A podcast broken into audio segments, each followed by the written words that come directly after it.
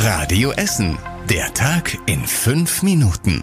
Am 24. Oktober mit Mona Belinsky. Guten Abend, schön, dass ihr mit dabei seid. Am RWE-Turm im Südostviertel haben sich heute mehrere Mitarbeiter eines Callcenters spontan versammelt. Sie haben demonstriert, weil das Callcenter heute mehrere Kündigungen ausgesprochen haben soll.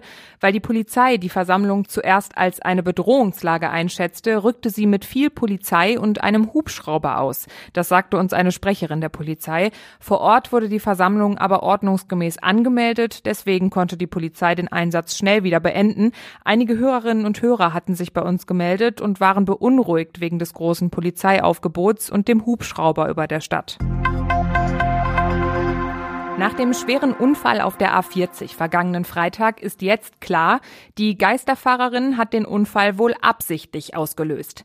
Die Polizei geht davon aus, dass die Frau auf der Autobahn gewendet hat und dann bei Gelsenkirchen Süd absichtlich in zwei Autos gefahren ist. Jetzt hat die Polizei eine Mordkommission eingerichtet und die Leiche der Unfallverursacherin soll obduziert werden.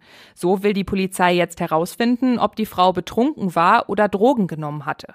Bei dem Unfall hatte die Frau sich selbst und einen 35-jährigen Familienvater getötet. Ein weiterer Mann wurde schwer verletzt. An der Gesamtschule Bockmühle in Altendorf ging heute der Unterricht weiter. Letzte Woche hat es in der Schule zweimal hintereinander gebrannt. Dabei sind insgesamt acht Räume auf mehreren Etagen beschädigt worden. Ein Klassenzimmer wurde völlig verwüstet. Das bleibt auch erstmal so. Die Polizei geht von Brandstiftung aus und muss die Räume noch weiterhin untersuchen. Erst wenn die Untersuchungen abgeschlossen sind, kann die Schule sauber gemacht werden. Deswegen ist noch unklar, ob die Klassenzimmer vielleicht sogar kernsaniert werden müssen.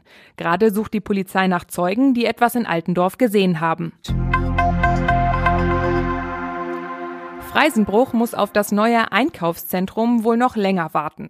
Der Neubau lässt weiter auf sich warten. Die Stadt lässt dort immer noch Probebohrungen durchführen und nach alten Bergbauschäden suchen. Wann die Arbeiten zu Ende sind, ist nicht klar. Erst danach können die Stadtwerke neue Wasserleitungen verlegen. Außerdem muss noch ein Gebäude abgerissen werden und Altlasten auf einem ehemaligen Tankstellengelände beseitigt werden.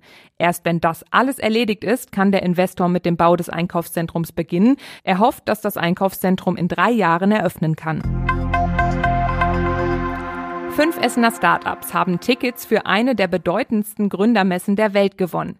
Die Startups haben bei einem Wettbewerb im Startup-Zentrum am Berliner Platz teilgenommen. Jetzt dürfen sie nach Helsinki fliegen und Investoren für ihr Unternehmen gewinnen. Das ist eine große Sache. Mit dabei ist das Team von Dexter Health aus Holsterhausen.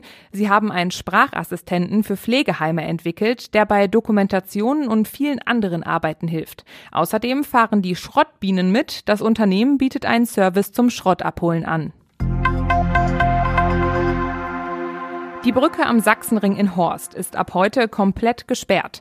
Fahrzeuge, die mehr als dreieinhalb Tonnen wiegen, dürfen da schon seit Anfang des Jahres nicht mehr drüber fahren. Jetzt soll die marode Brücke aber komplett abgerissen werden und durch eine Behelfsbrücke ersetzt werden. Autofahrer brauchen deshalb zwischen Freisenbruch und Horst viel Geduld. Es kann zu Staus und Behinderung kommen. Ab Mitte November sind dann auch die Bahngleise vorübergehend gesperrt. Betroffen davon ist die S1, die fällt dann zwischen Essen-Stehle Ost und Bochum Hauptbahnhof aus und wird durch Busse ersetzt Podcast. In Krai hat ein Mann ein Auto gestohlen und damit mehrere Unfälle gebaut. Am Samstagmorgen ist die Polizei an der Kreier Straße auf einen Smart aufmerksam geworden, weil der Beifahrer nicht angeschnallt war. Als die Polizei das Auto kontrollieren wollte, flüchtete der Fahrer. Eine Stunde später wurde bei der Polizei dann ein Unfall mit einem Smart gemeldet. Auch da flüchtete der Fahrer vom Unfallort. Bei einer Verfolgungsjagd mit der Polizei fuhr der Smart dann über Bürgersteige in Sperrmüll und streifte ein Auto und einen Baum. Am Ende konnte die Polizei den Mann dann festnehmen. Der 20-jährige Fahrer stand offenbar unter Alkoholeinfluss. Er hatte den Smart gestohlen und keinen Führerschein. Jetzt ermittelt die Polizei. Und zum Schluss der Blick aufs Wetter. Heute Nacht bleibt's eher mild mit 14 Grad und es könnten auch einige Schauer runterkommen. Morgen starten wir dann bewölkt in den Dienstag. Die Sonne kommt nur selten raus und es bleibt trocken. Alles bei maximal 18 Grad. Das war's mit den aktuellen Nachrichten von heute. Die nächsten aktuellen Nachrichten aus Essen gibt's dann morgen früh hier in der Radio Essen Frühschicht. Ich wünsche euch einen schönen Abend und bis morgen. Das war der Tag in fünf Minuten. Diesen und alle weiteren Radio Essen Podcasts findet ihr auf radioessen.de und überall da, wo es Podcasts gibt.